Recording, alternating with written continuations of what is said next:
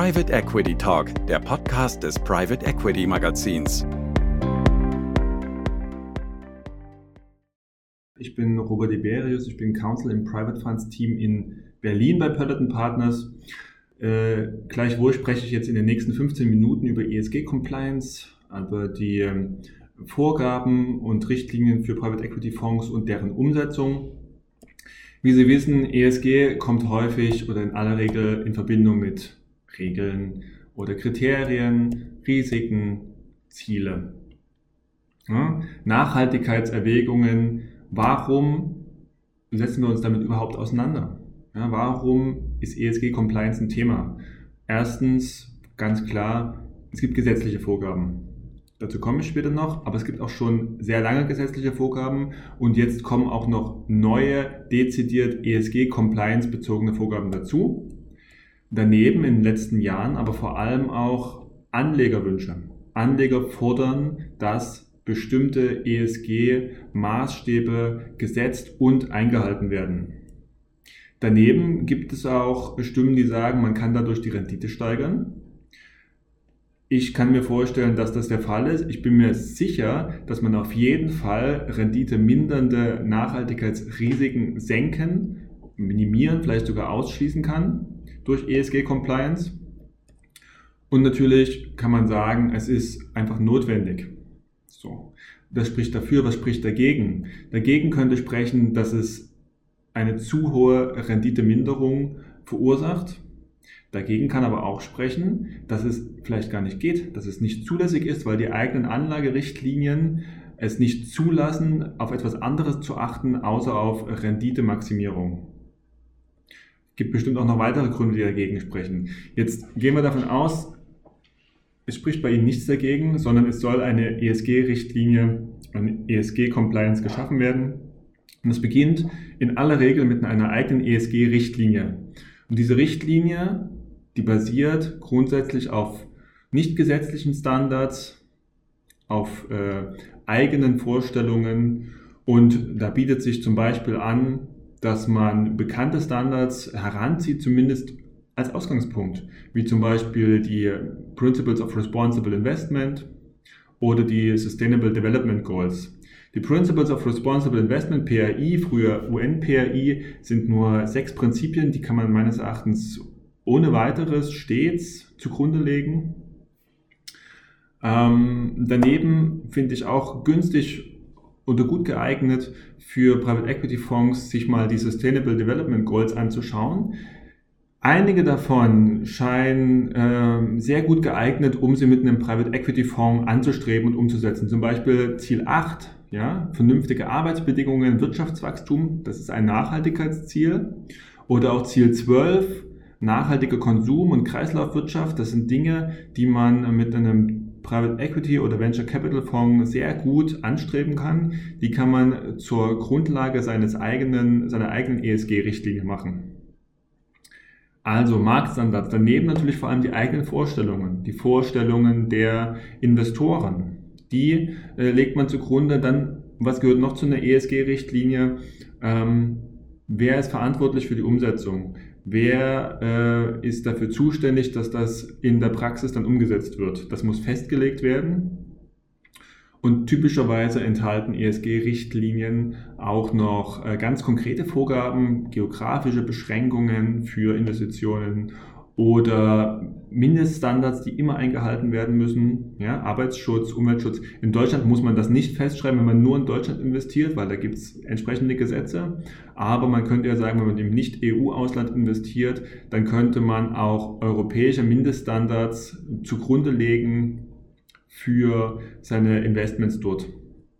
Und was Sie immer haben quasi, ähm, sind Industrieausschlüsse, keine Investitionen in Waffen, in Glücksspiel. Hier aufpassen, ähm, das ist manchmal schwer abgrenzbar. Ja, also was, wo beginnt die Produktion von Waffen? Äh, schon bei der Stahlherstellung wahrscheinlich nicht. Ja, aber da ähm, sollte man sich mal Gedanken darüber machen, wie man das formuliert, dass das nicht dazu führt, dass man schon ganz zeitig ausgeschlossen wird von Investments, sich selbst ausschließt. Wichtig neben der Festlegung von Zielen ist auch deren Transparenz und Kontrolle der Einhaltung, wie wird das umgesetzt, wie messen wir uns, ja, worauf äh, richten, äh, richten wir uns aus, wenn wir feststellen wollen, ob das äh, passt, was wir tun, wie nehmen wir Einfluss auf Portfoliogesellschaften, wie wollen wir berichten, wie wollen wir unsere Mitarbeiter fortbilden oder die Mitarbeiter der Portfoliogesellschaft. All das kann in einer ESG-Richtlinie enthalten sein, sollte in einer ESG-Richtlinie enthalten sein. Neben diesen nicht gesetzlichen Vorgaben müssen Sie bei der Compliance, also neben, ihren, neben Ihrer ESG-Richtlinie, die auf nicht gesetzlichen Vorgaben basiert, gibt es auch noch gesetzliche Vorgaben, die Sie einhalten müssen im Rahmen der ESG-Compliance. Das sind Sachen, die schon ewig bestehen. Umweltschutzgesetze, Arbeitsschutzgesetze, Gesetze äh, zur ordnungsgemäßen Unternehmensführung. All das sind originäre ESG ähm. Daneben gibt es jetzt neu einige äh, europäische Gesetzgebungsvorhaben. Bereits in Kraft ist, ist die Offenlegungsverordnung, komme ich gleich nochmal dazu. Die verpflichtet alle Finanzmarktteilnehmer zur, zur, Offenlegung vom, äh, zur Offenlegung zum Umgang mit Nachhaltigkeitsrisiken. Die Taxonomieverordnung ist, gilt auch für alle Finanzmarktteilnehmer, ist aber leicht zu erfüllen, wenn man keine nachhaltigen Finanzprodukte anbietet. Dann das BaFin-Merkblatt zum Umgang mit Nachhaltigkeitsrisiken ist auch etwas, was Sie sich unbedingt angucken sollten. Und wenn man voll reguliert ist oder mit ähm, auf Anlageberater setzt, dann auch die Änderungen der AFMD im Blick behalten und der MIFID 2. Gerade bei AFMD ist jetzt in diesen Tagen ein äh, Vorschlag zur Änderung der Level 2 Verordnung rausgekommen, äh, der vorsieht, dass die Nachhaltigkeitsrisiken nun auch mit integriert werden in die Anforderungen an das Risikomanagement bei vollregulierten KVGs. Ähnlich Solvency 2, CRD 4, auch dort sollen ESG-Kriterien integriert werden. Zurück zur Offenlegungsverordnung. Die ist bereits in Kraft. Sie gilt im Wesentlichen erst ab 10. März nächsten Jahres, aber man sollte sich schon jetzt damit befassen, denn man wird Informationen und Daten brauchen für seine eigenen Berichtspflichten, die man dann wahrscheinlich kurzfristig nur noch schwer erhält. Ziel ist die Vergleichbarkeit von verschiedenen Finanzprodukten in Bezug auf deren Umgang mit Nachhaltigkeitsrisiken und sie richtet sich an alle Finanzmarktteilnehmer, an Kapitalverwaltungsgesellschaften, an Anbieter von ähm, Altersvorsorgeprodukten, an Finanzberater und sie verpflichtet diese Adressaten vor allem zur Bericht, zur, äh, zu, zu berichten über ihren Umgang mit Nachhaltigkeitsrisiken. Und zwar in vorvertraglichen Informationen, aber auch für die, die nächstes Jahr nicht im Fundraising sind, auch auf der Webseite. Und wer nachhaltige Finanzprodukte anbietet, der muss auch in den regelmäßigen Berichten offenlegen, wie er es mit ESG-Kriterien hält. Und jetzt die Frage, was genau muss ich darstellen? Was genau muss ich wie berichten?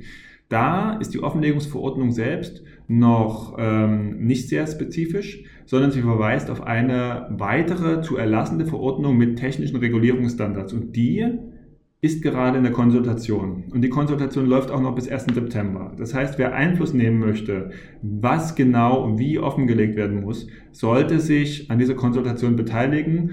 Und da muss er anfangen, indem er sich dieses Joint Consultation Paper der europäischen Aufsichtsbehörden dazu herunterlädt und sich die darin enthaltenen ähm, Aussagen und Vorgaben äh, äh, anschaut. Ja? Ohne jetzt in den 15 Minuten ins Detail gehen zu wollen, habe ich mal eins rausgepickt, was ich besonders interessant fand. Und zwar ist vorgegeben, dass man auch grafische Darstellungen in den eigenen äh, Unterlagen mit aufnimmt. Und zwar insbesondere muss man darstellen den Anteil von äh, nachhaltigen Investitionen, die man äh, selbst macht und auch den Anteil von Investitionen, die zur Erreichung von beworbenen, mit dem Finanzprodukt beworbenen ökologischen oder sozialen Merkmalen äh, beitragen. Und das dann auch wieder aufsplitten, wenn es geht, nach ökologischen Zielen und sozialen Zielen bzw. Merkmalen so wie das jetzt hier ähm, von mir aufbereitet wurde, das ist es nicht vorgeschrieben. Es, es gibt es vorgeschrieben, dass es grafisch aufbereitet werden muss, aber äh, wie sind Sie frei? Vielleicht gibt sich dann auch nochmal ein Standard in den nächsten paar Jahren. Offenlegungsverordnung. Unbedingt äh, auf dem Laufenden bleiben, informieren, an der Konsultation beteiligen und im Blick behalten, dass ab nächstes Jahr, 10. März, das für jeden grundsätzlich gilt. Noch nicht verabschiedet, nach meiner Kenntnis, ist die Taxonomieverordnung. Die äh, ist allerdings auch schon sehr weit gediehen. Sie richtet sich auch an alle Finanzmarktteilnehmer, aber wer nicht nachhaltige Finanzprodukte anbietet, kann sich mit einem Disclaimer relativ leicht äh, nicht befreien, aber seine Pflichten erfüllen. Die Pflichten auch hier sind auch wieder Daten sammeln im Prinzip und veröffentlichen, also auch wieder Transparenz. Aber wer äh, keine nachhaltigen Produkte anbietet, der kann sagen, ähm, unsere, unsere, äh, unser Produkt ist äh, nicht taxonomie-compliant und ähm, das war's. Ja, diesen Disclaimer würde man dann aufnehmen. Wie funktioniert Taxonomie? Taxonomie äh, bietet oder bildet einen Katalog von Begriffen, der einheitlich sein soll, der einheitlich sein wird und der verhindern soll, dass man äh, Greenwashing betreibt, indem man etwas als nachhaltig bezeichnet, was nach Ansicht anderer nicht nachhaltig ist.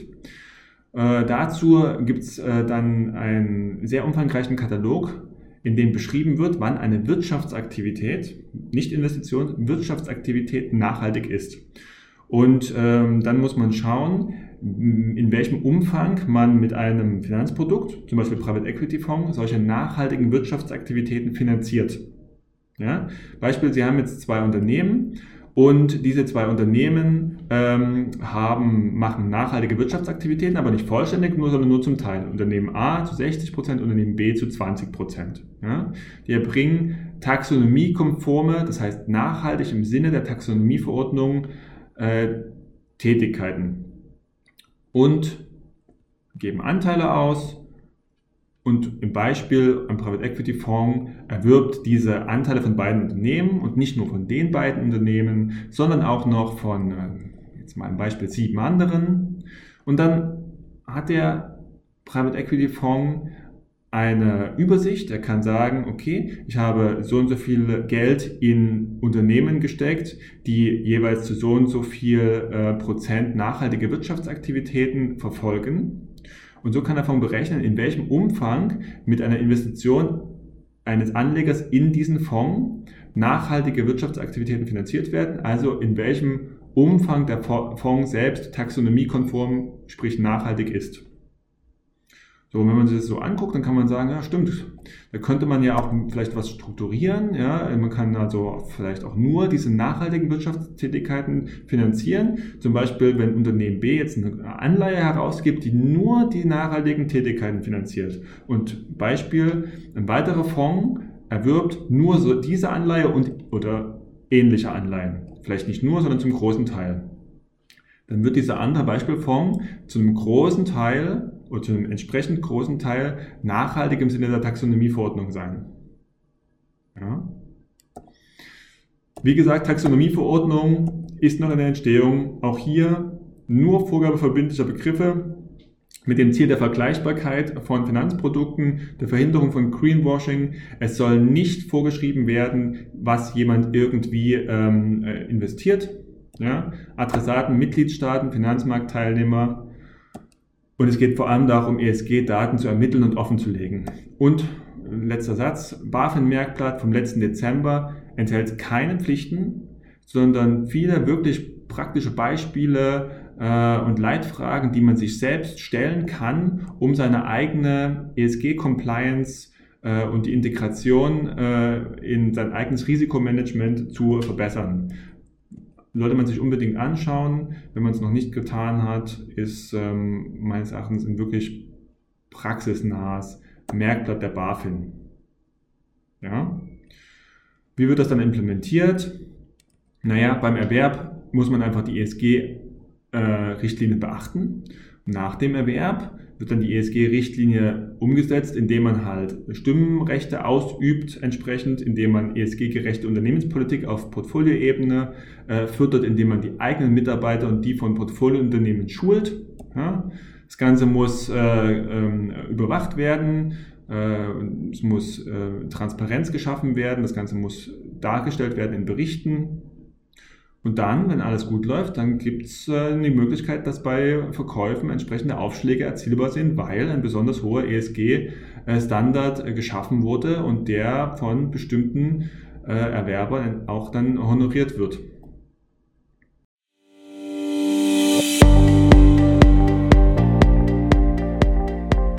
Danke fürs Zuhören. Alle Folgen unseres Podcasts zu aktuellen Themen der Private Equity Branche gibt es auf unserer Magazinseite www.pe-magazin.de oder als Abo via Spotify und iTunes unter dem Namen Private Equity Talk.